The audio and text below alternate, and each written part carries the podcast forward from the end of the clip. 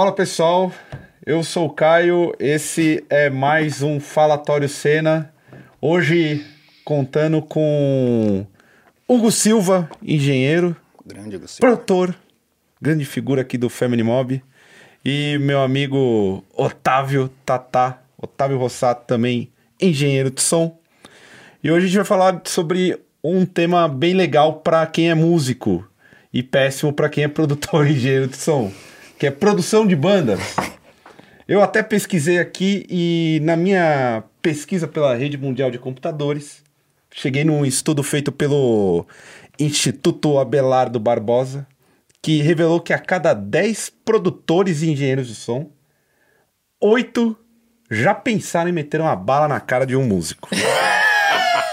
Ou na- Isso é ou na verdade? própria. Isso é verdade? Você quer começar com esse dado aí? Já chega aqui colocando uma polêmica na mesa.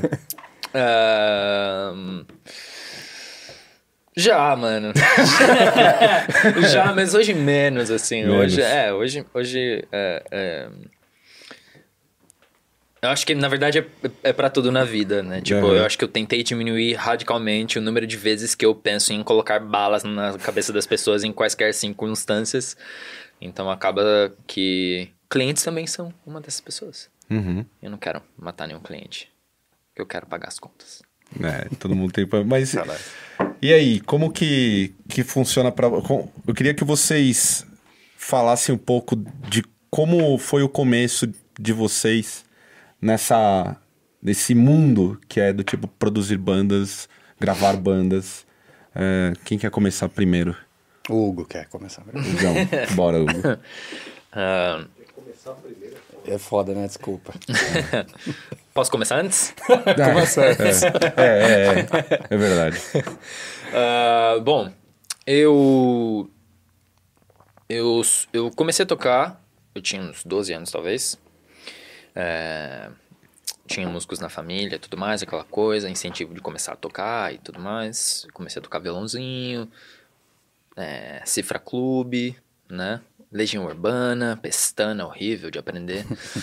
é, é, mas eu não fui fazer nada relacionado à música até eu tinha uns 19 anos, talvez, que eu, tinha, eu, eu trabalhava, tinha um emprego qualquer, eu desenhava peça mecânica numa, numa, numa oficina de uma empreiteira. Eu desenhava peça mecânica no AutoCAD, olha isso. Sensacional. Caralho.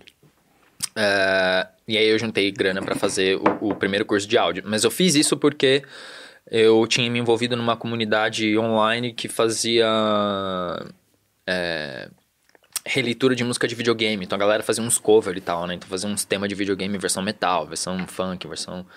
E aí eu passava todas as outras horas do meu dia, eu passava fazendo isso.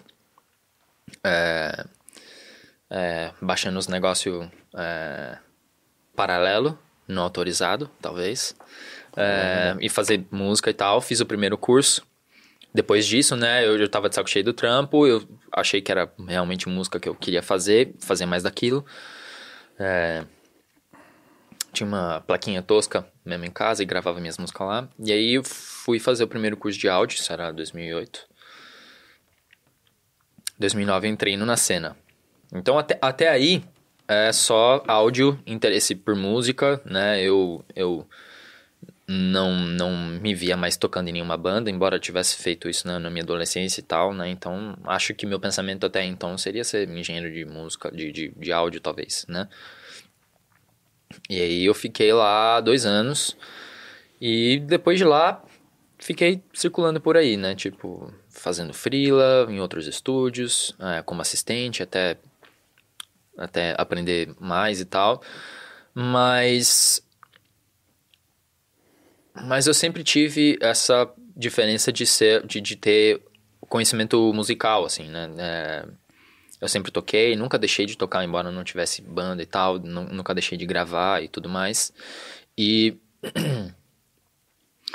é,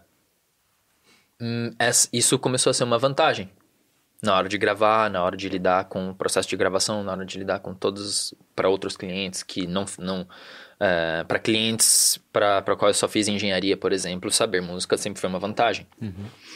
É, e aí quando eu vim trabalhar no, no Family Mob, aí foi que era mandatório, basicamente, né? Tipo, é, eu comecei fazendo isso com o Jean, né? Hora era o cabelo, hora era eu, hora era o Davi. É, então, a coisa de fato era muito mais relacionada com música do que engenharia de áudio, né? E acaba que é assim hoje em dia, né? O produtor musical. É, é, mais raro o produtor musical que é só produtor musical e não é engenheiro de som e tudo mais também, né? É, é, o profissional evoluiu para o cara que de fato faz todas as coisas, né? Acaba sendo mais barato, enfim. É, então eu, eu digo que, quer dizer, para mim, de fato, isso eu comecei a fazer do jeito que eu faço é, no momento foi aqui no Family Mob. Uhum. Aprendendo a lidar com banda e de fato produzir cada banda todo dia de gravação e.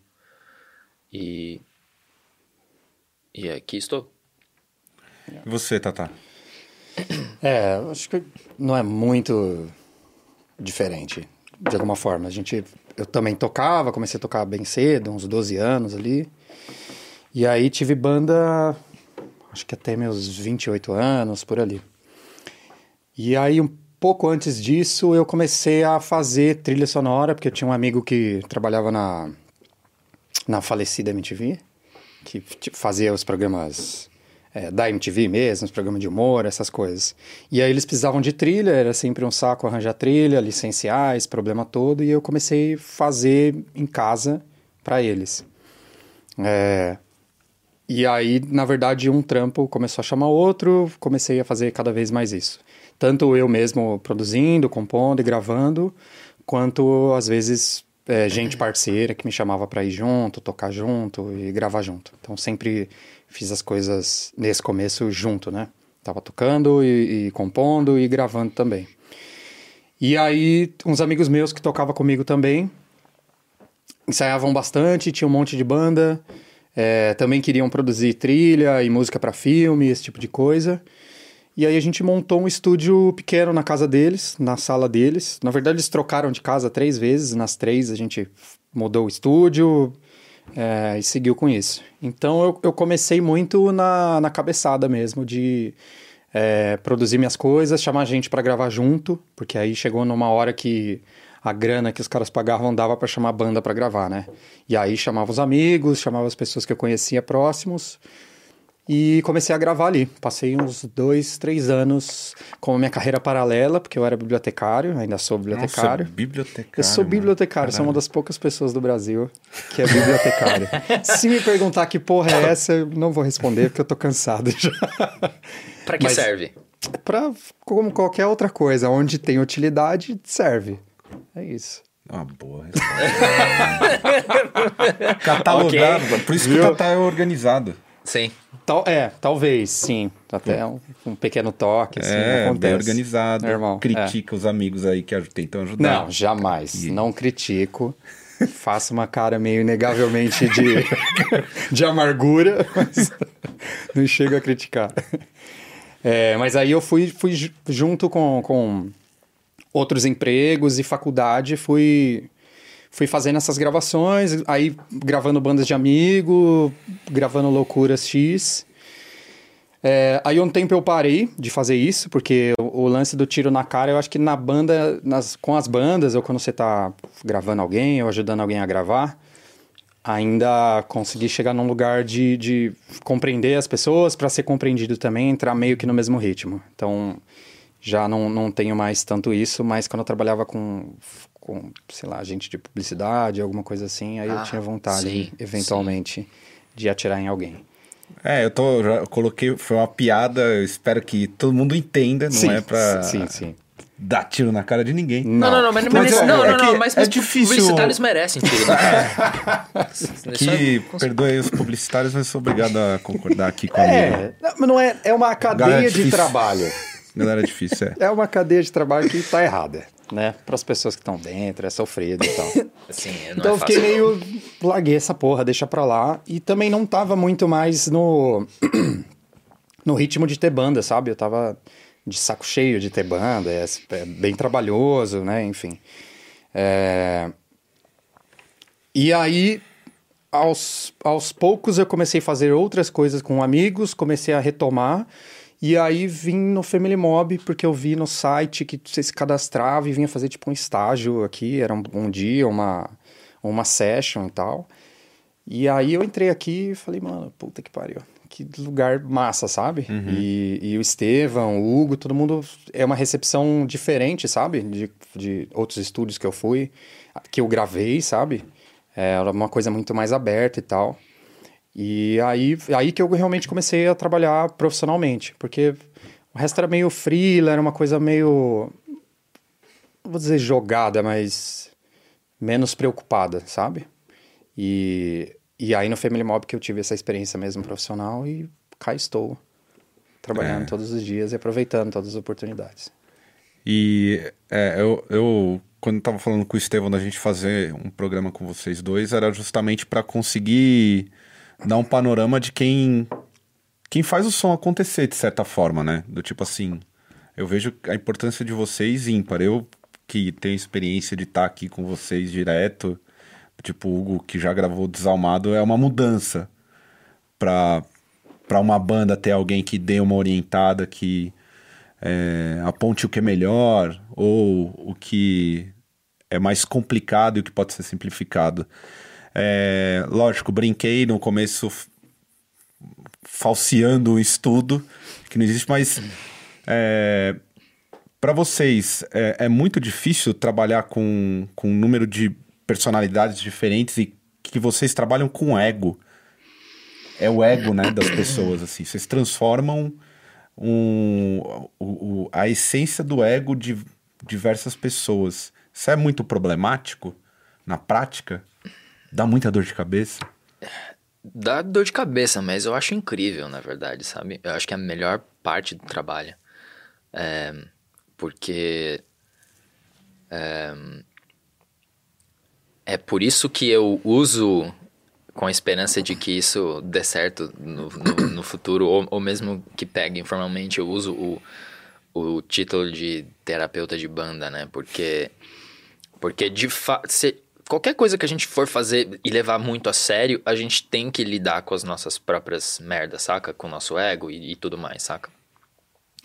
Então, por isso que eu acho que é legal essa parte, porque ao mesmo tempo que, que eu tô lidando com, com vocês, né? Com as pessoas que, que, que têm suas personalidades e querem fazer suas músicas e, e, e eu tô lá só como uma pessoa que vai viabilizar aquilo acontecer no final, é, mas ao lidar com as suas merdas, entre aspas, eu tenho que lidar com as minhas também, sabe? Então, é, fazer isso desse jeito, eu acho que é o jeito que mais é, me faz levar isso a sério, sabe?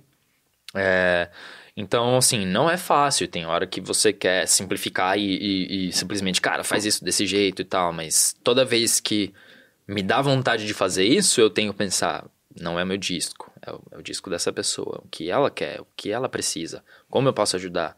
É, então, sem dúvida alguma, é uma terapia de dois lados, assim. É, eu acho que é. A, cada vez fica mais fácil, porque, acho que como o Otávio falou ali antes, né? chega um momento que você sabe encontrar o ritmo das pessoas e saber o que elas querem, e aí você fica na mesma página, e aí vocês podem, de fato, caminhar juntos em direção a um, a um, a um objetivo, certo? É, e aí isso vira parte do trabalho. Como me conectar com essa pessoa, como entender o que ela quer. E aí, uma vez que você faz isso, boa parte do, do negócio fica mais fácil. É, mas ainda assim, às vezes você tem que lidar com com outro, outros comportamentos que não são, tipo assim, nego fica bebendo o dia inteiro no estúdio. E não que eu não acho que você não deva beber, mas. é, é, se a gente tá querendo realmente estar focado nisso, é muito mais legal quando a gente está de fato focado nisso e não focado em outra coisa. E não, né, é, perdendo um pouco de foco a cada momento, sei lá. É. É, é, essas coisas são tipo assim, putz, cara, eu não posso, né? Não, não é da minha conta se a pessoa faz uhum. isso, né? Mas com certeza é uma coisa de tipo. Poderia ser evitado. É, pre- prefiro que você esteja comigo aqui, né? pf, Pensando nisso, é legal beber e tudo mais. A gente poderia sair daqui e beber uma, quem sabe, sabe? Com, com a sensação de trabalho feito e tal, né? Mas, enfim, esse é um, esse é um tipo, por exemplo, de coisas que a gente, que, que a gente acaba tendo que lidar que não tem muita saída além de. É. Além de desejar botar uma bala na cabeça. que normalmente tem, tem personalidades que, que são mais difíceis pra você de lidar, porque você tem uma personalidade e tem coisas que casam, tem coisas que não, né? Então, só que a gente sempre quer criar um ambiente de, de segurança e de, de confiança de alguma forma, né? Porque eu, pelo menos, sinto que esse é o ponto de partida mesmo, essa é a, parte importante de estar gravando, porque é, um- é um momento é, sensível para quem tá gravando, né? Tipo, a pessoa Sim. tá muito exposta no que ela tá fazendo e tá tentando dar seu melhor. Então, tem casos que vão ser mais difíceis que os outros, mas é isso. Às vezes, se não dá, é, cara, fica na sua, resolva as suas coisas, porque de repente você cria espaço pra pessoa ficar mais à vontade, às vezes até aquela coisa que a gente achou que era um problema na personalidade ou na ação da pessoa que não tá sendo produtivo pra pra gravação, era só uma questão, às vezes, de, de insegurança ou de falta de confiança, assim, né? Porque tá chegando Quase num- 100% né? das vezes Sim. é isso, insegurança. Você tá chegando num, num lugar, às vezes, que, que para quem não conhece, por exemplo, chega a primeira vez aqui, é, você você tá num ambiente diferente, né, do que você tá acostumado. Profissional. É, então, tem essa, Aí tudo, essa tudo coisa. fica muito O pessoal fica muito intimidado. Fica, fica. Por isso que a gente se diverte, geralmente, um pouco, pra, Sim. pra tirar esse lugar também de... Cara, a gente tá em casa aqui, é um lugar é, longe de ser aquela frieza de, de estúdio que eu via e odiava, assim, sabe? Então, e aí muitas, muitas pessoas têm essa experiência, essa percepção, e eu me vejo muito no lugar delas, saca? Que já tive experiências péssimas de estúdio, assim, sabe? Então, às vezes, a primeira coisa que eu, eu penso é que, tipo, não entrar nesse clima, não entrar nesse ar, né? E às vezes é tirar o pé, e às vezes tem personalidade que dá pra gente ir junto e, e colaborar pra o que vier de melhor, saca? E. É tenso, mas É, porque. É bom. é legal. o- legal eu já presenciei alguns casos de bandas que chegam aqui e o pessoal fica super intimidado, né? Vocês, a- vocês atribuem só a insegurança ou é uma quebra de expectativa do que as pessoas têm, assim? Elas têm uma visão, é, até pela internet, do que é um, estar em um estúdio um pouco mais fantasiosa e quando se depara com, puta, tô no estúdio e agora eu tenho que mostrar coisa porque vai estar registrado. É, me, me parece um, um mix das duas coisas, assim. Do tipo. O, o lugar parece que intimida, eu não entendi por que ainda, mas as experiências também, que mesmo quando a pessoa já gravou, é, não ajudam muito nisso, porque parece que é um lugar que ela tá pra ser. É, sabatinada, sabe? É meio. um- Eu estou sendo posto à prova e é o contrário, né? O lugar de tipo, a prova foi antes. Aqui você vai entregar tudo que você tem, o melhor que você pode e a gente vai te ajudar, entendeu? É, Mas eu acho que é um, é um mix um pouco dos dois, assim. Insegurança é um caso é, que acontece pra todo mundo. Às vezes a gente também tá inseguro no que tá fazendo, você precisa criar o canal e o lugar pra para entrar na sintonia de estar assertivo no que você tá fazendo, né? Queira ou não, cara, você tá. Você vai ser julgado. É. in- independente, né? É, e acho que esse é o, venho, esse é o, talvez o sentimento, o pensamento que gera insegurança e tal, né? Então Sim. você vem aqui, toda a parada é incrível, profissional e não sei o que e tal. É agora que eu vou mostrar pra todo mundo que eu sou uma farsa, saca? que eu não toco porra nenhuma, saca? Então muita gente se sente assim. Então, tipo, mas. É, de fato, isso não é importante, né? Por isso, por isso o trabalho de tentar criar esse ambiente mais natural possível, porque é meio igual a brisa de tirar foto, né? Tipo, você tem que de fato criar uma, uma certa. Você tem que. As, as coisas têm que ser naturais para elas acontecerem, saca? Tem gente que funciona desse jeito, chega aqui pronto para tocar e, e entrega e. Porque de repente o cara já passou várias horas em casa gravando si Sim. mesmo e tal. É, mas quem não vem desse lugar, óbvio, tem medo de ser julgado e vai ser julgado. Mas o julgamento dele com ele mesmo vai ser muito pior do que. Porque nós estamos, tipo, pff, cagando se você. Sabe? Eu digo se importar se você é bom ou ruim, sacou? Se você for bom, ótimo. Se você for ruim no seu próprio julgamento, a gente te ajuda, a gente faz isso acontecer. Então, é... eu entendo o sentimento, mas ele vai passar, eventualmente. Já teve banda que chegou assim no, durante o processo de gravação e vocês, obviamente, não vai mencionar a banda e nem nada, mas foi mais difícil por de repente é, essa banda já chegar e ter uma experiência de, de estúdio e aí vocês veem algo errado na, na, na, durante a gravação e quer colocar e se sente intimidado também? Tipo, você fala coisas aqui, que... aqui, pô, já passou banda pra caramba. Então tem as bandas que chegam intimidadas, mas uhum. também tem o outro lado da ah. moeda. Sim. E aí vocês estão no processo do tipo, uma hora de ser o cara que vai ser o mais compreensível, ótimo nome, terapeuta, uhum. e a outra você tá ali, você tem que acertar. Se você não acertar, eu já fiz em outros lugares e acertei. Hum. Quando vira a mesa, é hum. um... Eu acho sempre um bom momento, assim, porque me coloca na parede, sabe? Tipo, pô, esses caras têm experiência agora. É... O trabalho é sair da frente não ser um empecilho, sabe? Tem gente que é assim, né? Sim. Tem gente que tem, tem hora que o produtor precisa saber a hora de não fazer nada, às vezes, sabe? Uhum. Se for o caso, né? É, daí acho que a importância de, de fato, se conectar com as pessoas, é, entender de onde elas vêm, o que elas querem, para onde elas vão. E se eu não tiver nada a somar nesse, nesse quesito, talvez é, seja melhor não, não, não falar nada. E só, sabe? vira deixar tudo pronto e estar sempre um passo à frente para que tudo fique pronto para que as pessoas possam de fato fazer música. Sim. E não, Fala. é isso. deixa eu só meter, mas também já teve o caso de ter que lidar com arrogância nesse sentido. Sim. Mas é. tem, tem, é que, tem, alguma, tem alguma. Não, é, é que para mim assim, eu, eu sou muito eu tô sempre pensando que o importante é o cara que tá aqui, assim, não eu, entendeu? Então, quando isso rola, eu vou tentar continuar jogando junto e se a pessoa precisa desse espaço todo, a gente dá o espaço. Porque, para mim, na minha cabeça, eu não vou conseguir resolver uma questão. A pessoa já é arrogante, ou ela está arrogante naquele momento. É o Hugo talvez tenha uma abordagem diferente, porque acho que ele é mais. É, não é combativo, mas você assume mais, às vezes, esse lugar de criar esse espaço, né? E eu, às vezes, tenho um feeling para algumas pessoas que tudo que eu tenho que fazer é dar uma tirada no pé e ficar ajudando o máximo que eu posso, entendeu?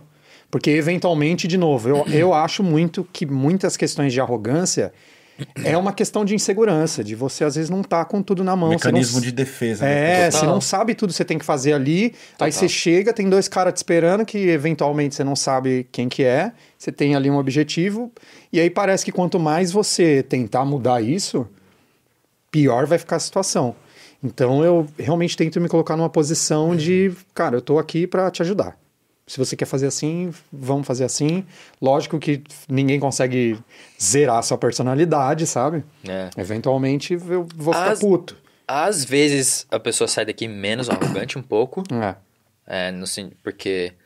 É, é, é, Bom, talvez eu experiencie isso bastante, eu não sei como você diria, mas tipo.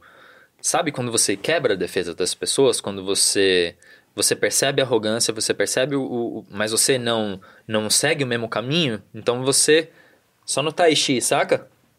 E aí tende Sim, a é. tende a a pessoa, porque de fato a pessoa perde essa arma, sacou? Se ela tá falando Sim. um monte de coisa aí e, e, e ela não tá te engajando naquele sentido, não porque o objetivo dela é te, né, te, te pilhar e nem nada. Às vezes pode até ser, mas é, se, se aquilo não produz resultado, ela tende a parar com aquilo, saca? Então, é. tipo, acho que vem com o que você falou de, tipo, saber ouvir e, tipo, saber quando é hora de, de tirar o pé. Ah. Às vezes é uma, uma resposta, duas que você não dá, já, já muda o curso da parada, sabe? Sim. Eu acho mais difícil, às vezes, para mim a situação mais difícil é pegar alguém que, que, que já aconteceu, parece que não está afim de fazer aquilo que está fazendo. Esse é o pior. Ali eu não, eu, é difícil, não, não sei muito o que fazer, sabe? É, e aí talvez seja mais difícil de lidar do que é, com, com uma arrogância ou com gente que tá bebendo o dia inteiro, sabe? É. É, se não tá afim de fazer, não tem muito Tem um padrão fazer.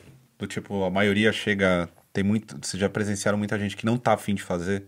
Não, pra mim Aqui foram é poucas. menos, mano. É. Aqui é foram bem aqui é Tô poucas. ligado que menos. tem, né? Tem, é, é, Sim, tem. se- eu sempre entendo que tem o lance da fantasia. O pessoal acha que chega num lugar e vai estar tudo bem. E aí, de repente, é intimidado e fica numa bad vibe sinistra Sim. e não quer fazer. Sim. O normal não é esse.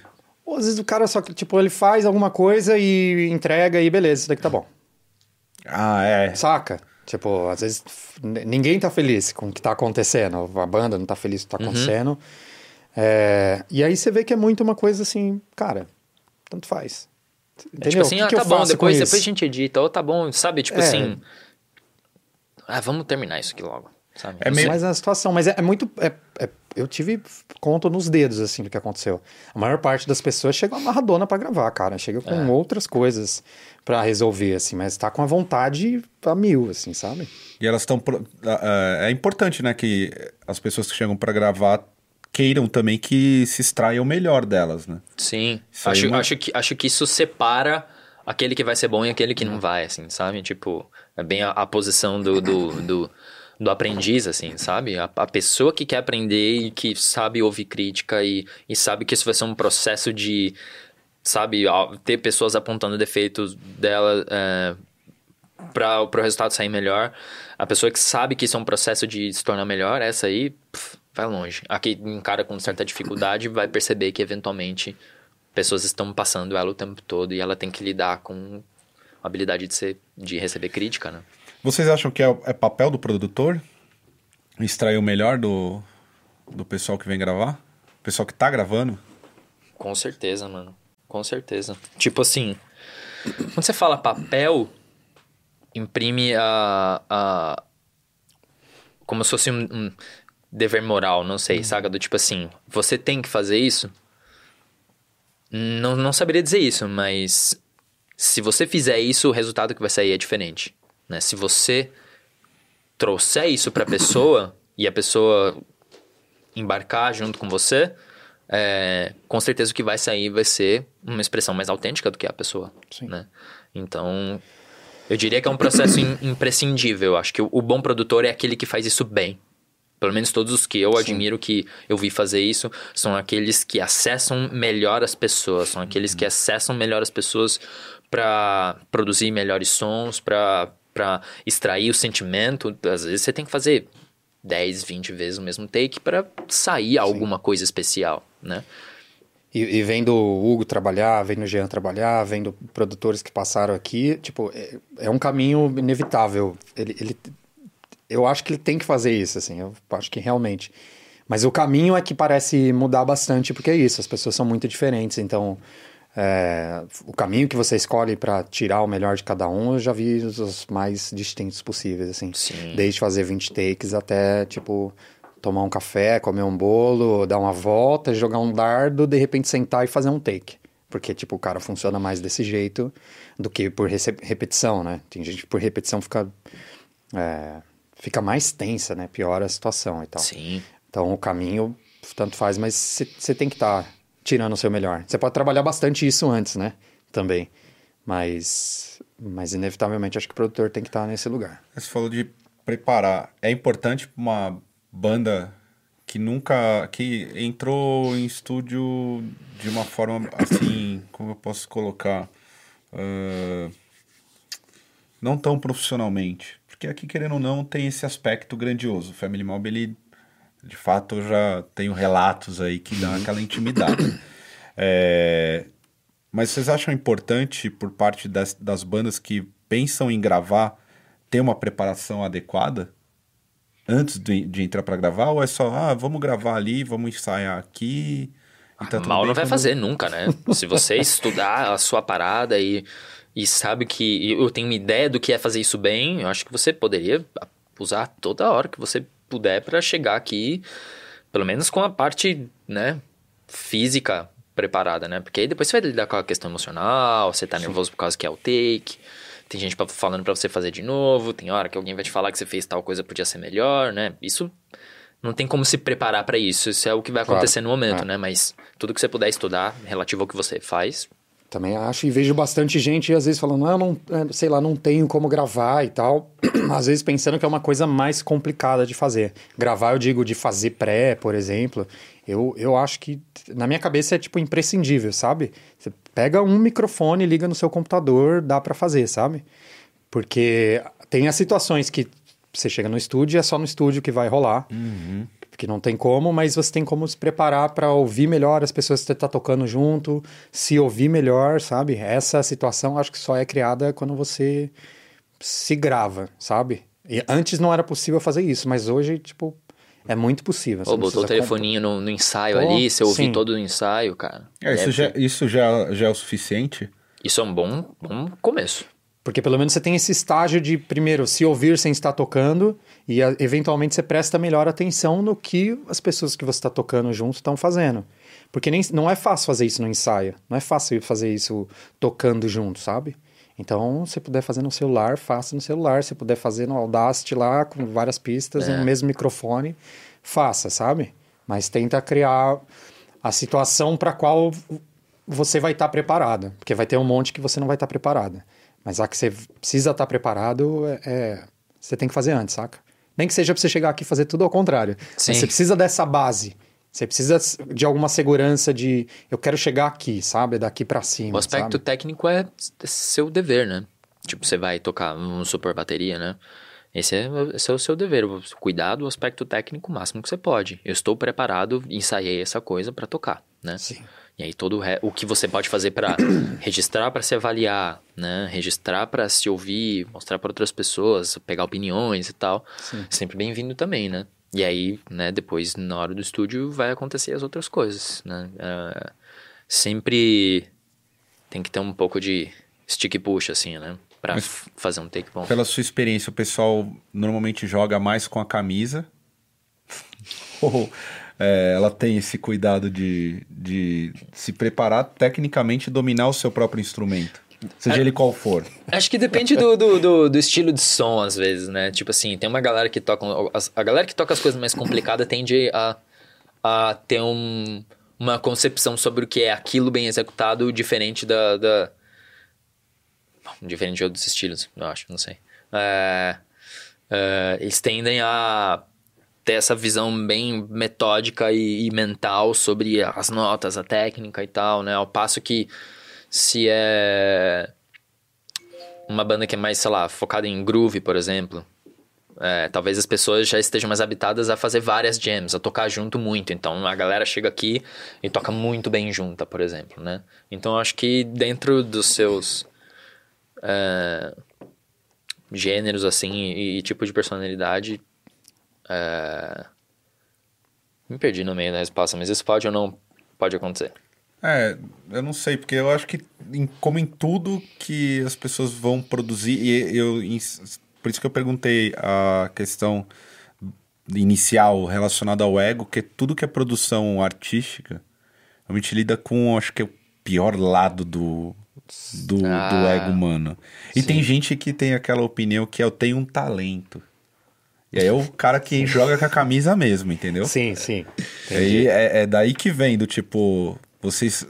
Você já teve alguma situação chata nesse sentido? Do cara chegar querendo jogar com a camisa e você. Ele começa a gravar e fala, puta. Cara, tem. tem, mas é, é. É aquilo que o Hugo falou, é que a pessoa vai ter duas posturas a partir daí. Se você joga junto e aponta coisas, sabe? Que, que pode melhorar aqui e ali e tal. É, em algum momento essa pessoa vai tirando o pé desse lugar de camisa não ganhar jogo e vai, vai começar a querer fazer as coisas bem. Entendeu? Então, o, o vai ter que deixar o ego um pouco de lado, sabe? E de novo, não dá pra forçar nada, mas dá pra gente querer ajudar, porque eu eventualmente, talvez se eu tivesse na mesma posição, eu poderia fazer o mesmo. Não sei, talvez eu já fiz o mesmo na minha vida, sabe? É, as situações são diferentes e você pode agir daquela mesma maneira que, que você tá ali, entre aspas, julgando, sabe? Então, pô, a- A- Acontece. Em tese, se a gente mandar bem, a gente vai tirar ele desse lugar. Sim, Rápido exatamente. bastante. Tipo, como fazer ele perceber essa crítica, como fazer ele perceber, né, que só a vontade, só a camisa não não não tá rolando e o que, que a gente pode fazer pra somar. E se a gente achar o caminho, talvez a gente pode quebrar a barreira da pessoa e começar a fazer coisa junto, assim, né? Sim. Mas eu, eu- vou eu vou piorar a situação então e fazer relatos, entendeu? Boa. Por exemplo, sei lá, chegou um batera uma vez pra tocar e você via claramente era uma pessoa que não estudava as coisas que ele fazia. Não falo nem de estudar o geral, ele não estudou a coisa que ele fazia. Só que ele era extremamente seguro do que ele fazia. Ele estava completamente certo, só que a gente tinha um problema simples que era ele não, tocava no tempo. Ele não conseguia entender clique, por exemplo. Ele não tocava no clique, mas você contar, ele contava e entrava em outro tempo, enfim. Ninguém ia conseguir tocar com ele. Então, pra gente passa a ser uma questão técnica, sabe? A gravação não vai andar se isso acontecer. É, E aí, a abordagem, basicamente, que eu lembro foi do, do cara se ouvir. É, De, tipo, ele gravar, ouvir com os caras da banda, e aí os caras da banda irem também ajudando. Os, os próprios caras sabiam que ele estava nesse lugar, sabe? E ajudando a falar, olha, isso daqui não tá certo, não, não vai rolar, sabe? E acho que foi um dos poucos casos que não, deu lá muito certo. A gente fez o melhor que pôde, mas não deu muito certo porque chegou no final, o cara ainda não tinha saído desse lugar de eu sou um ótimo, um grande batera, sabe? Não era nem um batera, eu era um, sou um grande batera. É, saiu, gravamos, fizemos Sim. tudo o possível, mas às vezes não dá. É simples assim. De novo, né? Acho que é, o, o, o, o que vai tornar essa pessoa na pessoa que vai pegar essa experiência e vai fazer algo com ela, né? Tipo assim, caralho, eu não mandei tão bem, eu preciso mandar melhor. É o cara que sabe o que música significa pra ele, entendeu? Nesse caso, eu só me lembro que eu acho que eu Captou? captei aqui. tipo assim, é, são, são pessoas que já já têm, já estão no seu plano A faz tempo, sacou? Então, talvez ele tivesse a ilusão de que ele é um belíssimo batera, mas ele é um belíssimo outra coisa que ele faz, que eu também não vou falar a profissão do cara, óbvio. É, sacou? Isso ele faz com excelência. A bateria é coisa que ele faz no tempo vago dele, sacou? vago.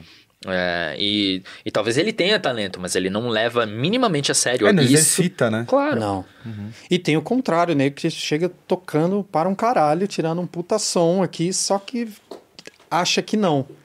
E aí ele tá, tipo, tão nervoso, tão pra trás, que aí o É. trampo é outro, sabe? O trampo é mostrar pro cara que, tipo, É. tá bem, tá E legal fazer ele pra parar de caramba. e- É, exato. Sai, sai desse lugar, só toca porque o cara já manda bem pra caramba, sabe? A banda manda bem pra caramba e tal. Então, é, é- é muito diverso, né? Quem ou o que, assim. Já, já, ô Estevão, já gravou mais de 100 bandas aqui?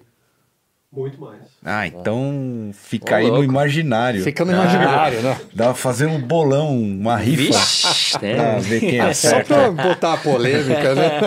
Sim. Deve estar em, deve tá em bem 400 bandas. Né? No Só. Rubber Tracks foram 303. Ixi. É. Você já tava. Você fez o Eu- Tour? Eu fiz do começo, mas eu fiz esporadicamente.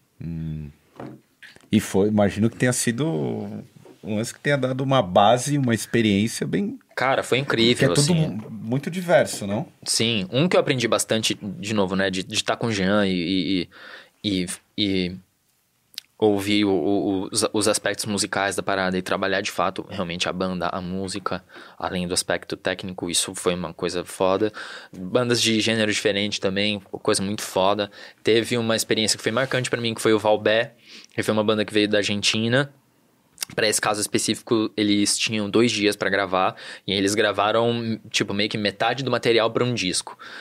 E aí, quando a, a Noélia tava cantando, fazendo take de voz, eu e o Jean tava, tipo assim, mano. Possesso com o bagulho, tipo. Sério, a menina canta demais, assim. A gente, mano, vamos gravar esse disco aqui inteiro, foda-se. Você entra, vamos fazer. Vamos fazer porque é foda? Vamos fazer porque é foda. Beleza. A gente não cobrou nada, eles é, bancaram passagem pra estar aqui mais uma semana, eventualmente, meses depois. Terminaram de compor o resto do disco e vieram gravar o resto do disco aqui. E aí a gente mixou. A gente gravou e mixou em uma semana. Os últimos dias era a gente indo até 5 horas da manhã mi- mixando aqui, assim. Boa parte do disco a gente mixou assim. E, tipo assim, são irmãos, saca? Tipo, a Noélia é minha melhor amiga, saca? Sim, sim. Então, e, e, e- e foi uma experiência de, de alguém vir aqui e fazer uma música que é tão incrível que você quer se envolver e você se envolve e aquilo dá certo e aí aquilo vira a sua coisa, né? O seu filho com aquelas pessoas e isso possibilita uma caralhada de coisa, saca? Então, é, eu peguei uma tangente aqui sobre outro assunto, mas isso é uma vantagem, eu acho. Sim, total. E o que, que é mais. O que, que vocês acham mais legal gravar assim? Tem algum estilo preferido pra vocês? Tipo. Metal. Tango? Não é tango, né? Tô zoando. Os caras já, estereo, já colocam o estereótipo. É, argentino toca tango, tá ligado? Fala aí você, primeiro. Cara, não, não sei. Não. Acho que eu, eu gosto quando a banda tá finzona de fazer. Aham. E a gente, uma galera mais tranquila de lidar e a gente acaba, tipo, ganhando amigo depois de gravação. Quando isso acontece, pra mim é sempre muito massa, assim. Mas não sei se está ligado a um estilo, assim. Você veio do metal, teve- Tata? É uma Eu vim do curiosidade. metal. Eu vim, mas há Que estilo muito de metal? tempo. Do New Metal. né? Ah, mais do um metal aqui. Fica aí new a metal. denúncia. Vai ter o. Meter o pau no new metal. Inclusive, eu queria dizer que o primeiro disco do Korn Aí, foi ó. antes do Roots, tá? Sim, concordo. Vamos falar do Sepultura de novo. Sim, concordo, é verdade. Mas eu vim, eu toquei, acho que mais trash no, no começo, na adolescência, assim, e depois eu fui tocando Aí tudo. viu que não dava em nada. Não, eu continuei tocando, mas eu não ganhava dinheiro, então... mas é verdade, eu entrei numa época que eu queria, tipo, tocar e ganhar um dinheiro. Ganhar um troco. Então eu comecei a estudar outras coisas pra tocar outras coisas, e aí dá uma, dá uma ampliada, assim, de... Pra play, né? Pra ouvir eu tenho minhas épocas, é sazonal. Hum. Mas de tocar foi bem melhor. E aí depois eu voltei, aí eu comecei a tocar new metal depois. É, aí abandonou. Aí eu abandonei, aí desisti. E você, Hugão? Eu, eu curto muito gravar qualquer coisa que as pessoas estejam tocando pra caralho, assim. Tipo, tocando só take incrível que você ouve. Você só colocou os microfones na frente, apertou rec, e o resto é tipo. Tss, Sabe? Sim. Curtir os takes e. E ver a coisa acontecer e ver a, a música se empilhar e ficar pronta, assim, sabe?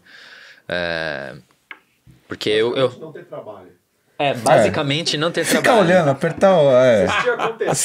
assistir acontece. Assim, você prepara o show, pronto, olha lá, É, aí você toca. Isso é mais comum com jazz, mas muita gente já veio aqui tocar outras coisas, galera do hip hop, assim, soul, music também. Qual que é a tua origem em termos de som? Cara, Também a- no metal, new metal? Virou aqui um programa de Não, mais hard rock, eu diria, Ah. cara. É. Hard rock. É, do tipo, pivete, pivete mesmo assim, deixa eu ver. Comecei ouvindo. Eu, eu, eu tinha pego uns cassetes emprestados do de Purple, era o Made in Japan. Esse, esse, esse disco eu ouvi, mano. É, Aí eu curti uns grunge também no meio do caminho, Pearl Jam, eu gostava muito. É, Aí depois virou Iron Maiden. Aí eu entrei no heavy metal e aí, aí fiquei, assim.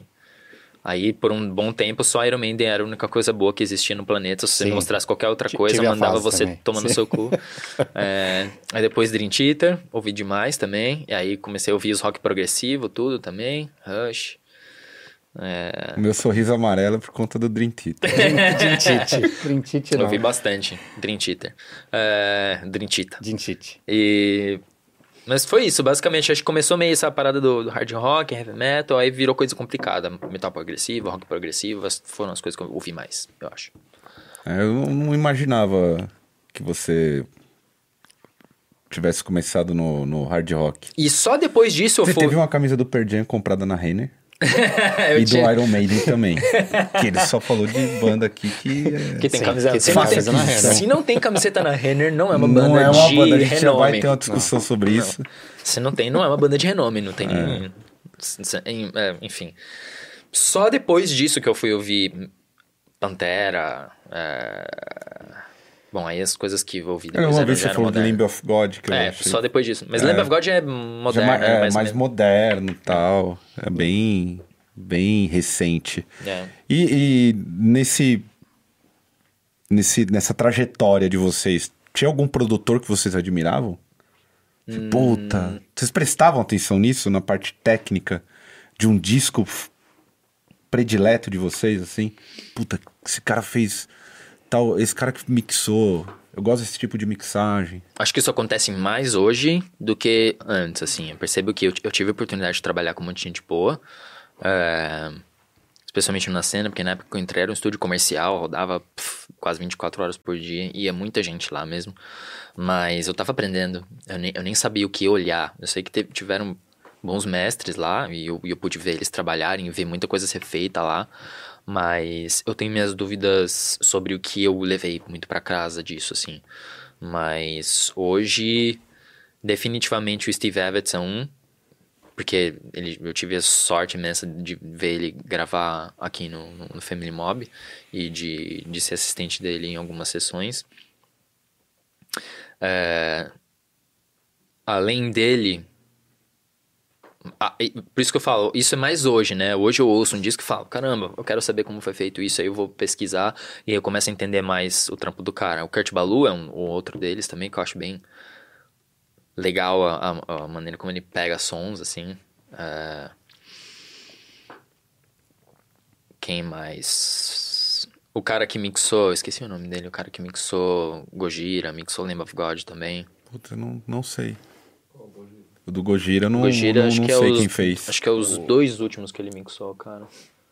É, até perguntei isso porque eu, eu tô tentando voltar, mas eu era muito nerdão de ler toda, Ficha técnica. toda a ficha técnica do disco quando mais novo. Ouvi, ouvi muitos discos que foram produzidos pelo Kevin Chile, por exemplo. E, e, de fato, todos, quando eu reouço, todos eles são incríveis. Incrível. É, isso que é legal. Eu, eu, eu tenho um, um problema nessa área enorme. Que eu- na verdade, eu nunca prestei atenção.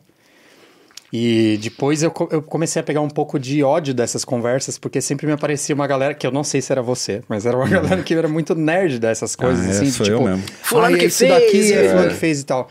E às vezes era uma coisa meio sem sentido, assim. Tipo, era só, eu sabia o nome da porra dos discos e da porra dos produtores. Foda-se o que ele fez, eu vou fazer algo melhor. Não, não, assim, é porque em muitos, em muitos lugares, em muitos produtores, eu ainda não consigo falar, tipo, ah, a identidade desse produtor é essa daqui, sabe? O cara produz várias coisas, eu não consigo olhar e falar, nossa, então esse cara produziu e aqui eu ouço ele, aqui eu vejo isso ou aquilo, sabe? Então, porque eu também acho que os caras estão, tipo, fazendo, evoluindo, mudando, cada disco o cara deve ouvir diferente. Acho que alguns poucos caras devem pegar um jeito de trabalhar que fica icônico dele. E várias coisas que ele pega de, de- de estilos diferentes vão soar razoavelmente de um jeito que você dá pra atribuir. Mas de resto eu não, não fixava nisso, cara. Eu fixava mais em coisas que eu gostava de ouvir, saca? Tipo, eu gosto dessa guitarra pra caralho, eu gosto dessa bateria pra caralho. Isso, isso sempre rolou bem, assim, sabe? Mas acho que até hoje eu sou meio negligente, assim, com esse conhecimento de, de quem produz o quê, saca? Você eu di- gosto de lembrar de discos que eu gosto de como soa você, alguma coisa ou tudo, enfim. mas você diria que aqueles É que só são... pra pesquisa pra mim, tipo, né? Sim, Entrar e, sim. porra, esse cara fez isso daqui, deixa eu ver o que mais ele fez. Você Então, diria que aqueles que são globais, assim, em vários gêneros, acabam falando através. Por serem tão populares, a, a gente acabou absorvendo coisa disso, tipo o Quincy Jones Sim, ou o próprio sim. Ross Robinson, Sim. por exemplo, que, tipo, caralho, Ricky Rubin. Sim, Todo mundo ouviu um disco que esse Exato. cara produziu, tipo, pelo amor de Deus, né? sim, sim. Então. E aí as conversas, por, por, por esses caras serem mais populares, Exatamente. tipo, você aprender um pouco mais sobre também esses caras que produziram muito das, das coisas que todo mundo ouviu, assim, Exato. né? E aí você vai caçando história, você vai vendo aquela história em particular, aquele... Então, mas são, são caras que, tipo, guiaram a sonoridade durante De uma época, décadas, mano. saca? Durante Incrível. épocas. Então, é, invariavelmente você consegue conhecer ele nesse sentido. É, mas eu não acho que são tantas pessoas que, que fazem isso. Talvez Sim. seja falta de conhecimento. Talvez seja minha- uma percepção diferente, mas é, às vezes eu não acho que faça tanto sentido. Faz sentido você pegar um cara e estudar tudo que ele fez, sabe? Exatamente para procurar esse lugar, dessa identidade. Mas eu não acho que todo produtor tem identidade. Inclusive, alguns dizem que o melhor é não ter, né? Você, tipo, se adequar tanto a É, cada isso. projeto que você entrega o, o, o que é o artista, Claro. o que é aquilo, não ser tão determinante nesse processo, né? É, a- No processo você artístico. um ponto bom. Pra você, então, você acha que é melhor o produtor que, que digamos assim, é, evidencia a identidade do artista. É isso? Na minha cabeça, sim. Acho que é, é o papel dele, na verdade. Hum. Eu, não, eu não, não E, gosto fa- do... e- e- e faz todo sentido. Steve Evans é um cara que faz isso. Sim, exatamente. Tô 100%. Sim. Tipo, ele tem a maneira dele de fazer a coisa e tudo mais, só que o que ele tá tentando fazer é pintar a pintura, fazer a pintura mais fiel sobre o que é a- a- aqueles caras ali, saca? Então, e ele. E, e ele só, e, e por incrível que pareça, fazer isso bem, eu acho que é a coisa mais difícil, porque é muito mais fácil você ter a sua rotina e o Totalmente. seu som, saca? Mas ele pode vir aqui gravar uma parada, ele pode ir em outro, qualquer outro estúdio e ele vai. A ideia é pegar sons incríveis e fazer a banda ser o que eles são, sabe? Entregar o que eles são. Eu acho que isso é muito mais difícil de fazer do que Sim. do que ter, ter o seu som assinatura. E também pode ser que a banda não esteja procurando o seu som assinatura. Afinal, a porra da banda é minha. Eu Exatamente. quero soar como eu sou. É, Eu perguntei isso porque eu, eu sempre fui. Eu sou uma viúva do Scott Burns, por exemplo. tipo, e eu pego o- o- uma época do- dos trabalhos deles, dele que você vê a mesma sonoridade, são as mesmas características. Então é o cara que impõe Sim. tipo a identidade dele, óbvio que a banda soa como ela é, mas você nota com um pouco mais de atenção que você vai encontrar vários arranjos que são típicos daquele produtor. O Ross Robson também acho que fez Sim. isso no Que é um dos, dos que eu mais é, gosto. Eu também, eu, eu acho, eu achava ele genial até Sim. então. Hoje, não sei nem se ele tá produzindo ainda. Não sei. Até o disco, quando ele, ele tentou. Ele fez o- um disco do The Cure que eu acho incrível. Uau. Hã? Com o Steve Com o Steve, é, é uma boa dupla. É, uma boa dupla. E ele fez o Sepultura também, mas Também acho bom. Mesmo muita gente achando ruim. Eu acho bom. Então, para vocês, o, o, o ideal é, é, um, é um- o que o produtor consiga colocar a identidade da banda e não dele. Eu, eu acho até que talvez os caras que façam isso são os caras que de fato acessam os- o artista de uma forma pessoal mais do que os outros, sabe? Isso, isso tudo pode ter um viés só técnico, né? Que é a minha maneira de pegar sons e como sua banda vai soar no final. É... É, talvez, por exemplo, o Jens Bogen ca- caiba, ca- caiba nessa categoria, né? Ah, o cara que fez o último do, do, do Sepultura fez é, um monte de metal, fez hacking, fez Symphony X, fez, enfim. Tem uma parada, sabe, escola sueca de, de soar, assim, saca? É, óbvio que eu não conheço bastante pra dizer como ele trabalha, naturalmente, mas é, o próprio Ross Robinson, Ricky Rubin, eles... RR. É, são caras que trabalham mais o aspecto pessoal mesmo, né? Porque aí, de fato, pos- talvez a, a- haja a possibilidade do- da personalidade da banda falar através do, do trabalho, né? É. Porque é, é- é tipo, eu vejo que o. É, O Miranda era um cara bom nisso, inclusive. o Miranda, sim. Eu tô tentando lembrar um trabalho do Miranda, na verdade. Raimundos. Os primeiros? Os que estouraram. Sim, é Quem? verdade. Verdade. Raim...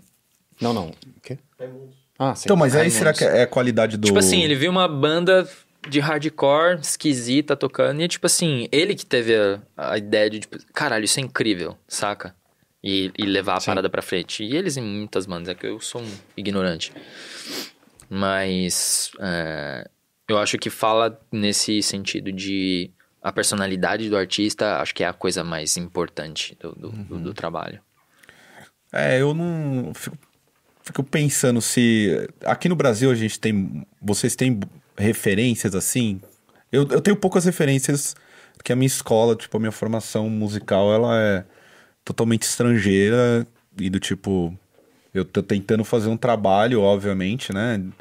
É, o pessoal que pensa que eu manjo muito da, da, da, da cena nacional e tudo mais, eu tô num processo de me educar e conhecer, né? E aqui a gente, eu não lembro de, de grandes referências assim, e eu venho do cenário pesado. Eu não sei se vocês têm alguma referência de produtor, assim. É engraçado que acaba sendo menos referência por a gente, às vezes, morar na mesma cidade e a gente conhecer alguns trabalhos desses caras, mas. E, e a gente também não, não se comunicar muito, né? Uhum. Então, por exemplo, você tem no metal, tem o, o Pompeu que deve ter feito quase todas É, as coisas você- que você. é, eu conheço Pompeu, o ouviu. Cieiro. É, Um que eu curto muito os trampos, tudo que eu ouço dele eu acho massa, por exemplo, é o Daniel Ganjamin. É, ele fez o que? O Baiana System, fez o Criolo, fez o. aquele disco do Sabotagem. Sim. É, Não, eu, vou- eu ia falar bom lugar, mas não é. é. Não tem nada a ver.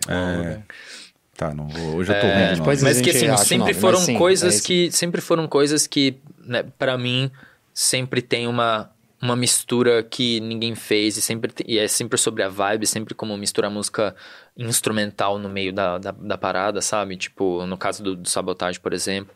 É, do, do Criolo também. Sim. É, Eu gosto disso. É, o Maurício Sersósimo fez coisas que eu gosto também. É, E ele é um cara além de, de competente, é um cara incrível. É, Quem mais? Mas aí, de novo, né? Não... Eu conheço mais pela pesquisa e acaba sendo outros caras do que os próprios caras, de fato, da minha cena, né? Porque às vezes tem gente até que você não conhece fazendo coisa incrível. Sim. É, até porque a gente não tem muito acesso, assim, digamos assim, acesso no sentido. a- eu.